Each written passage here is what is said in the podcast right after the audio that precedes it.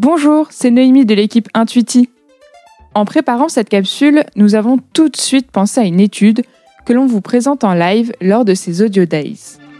Il s'agit des CX Trends publiés par Zendesk qui font le lien direct entre la qualité du service et de l'expérience client et celle de la performance business.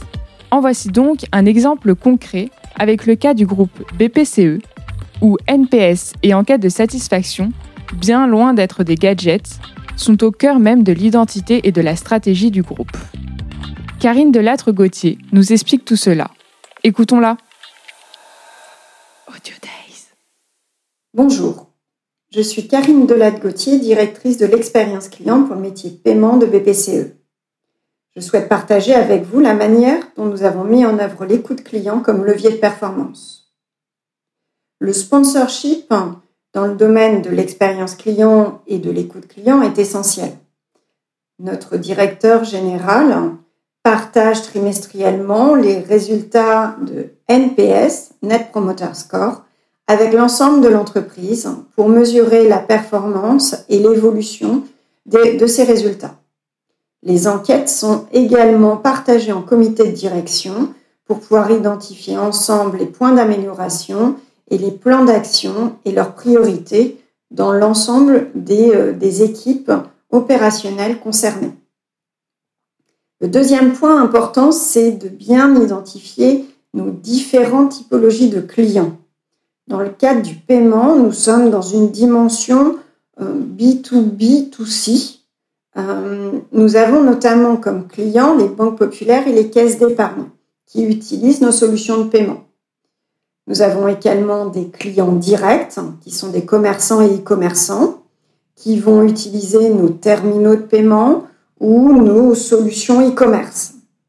Et puis nous avons une troisième typologie de clients qui sont les utilisateurs de nos solutions de paiement.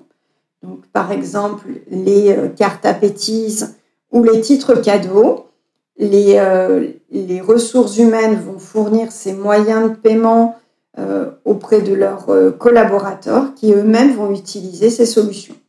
Donc c'est également des clients que nous interrogeons, que nous suivons pour être en capacité d'améliorer nos, nos, travaux et euh, nos services. Le troisième point qui est important, c'est d'être bien outillé. Les outils d'écoute client sont essentiels.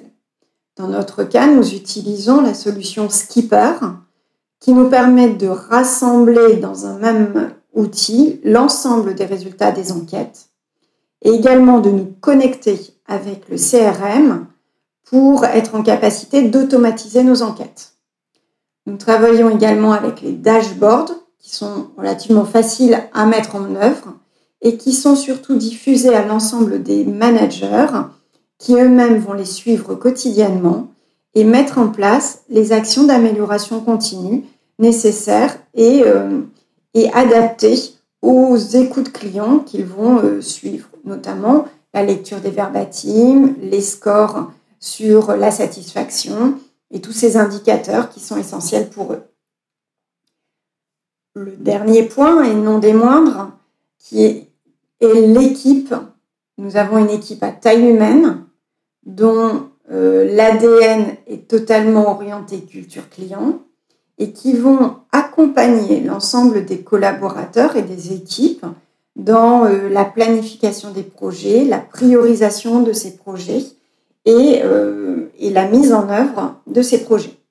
Ils travaillent également sur le suivi de l'évolution de la performance via les enquêtes, ce qui permet de mesurer le chemin parcouru et de s'assurer que l'écoute client est bien toujours un levier de performance.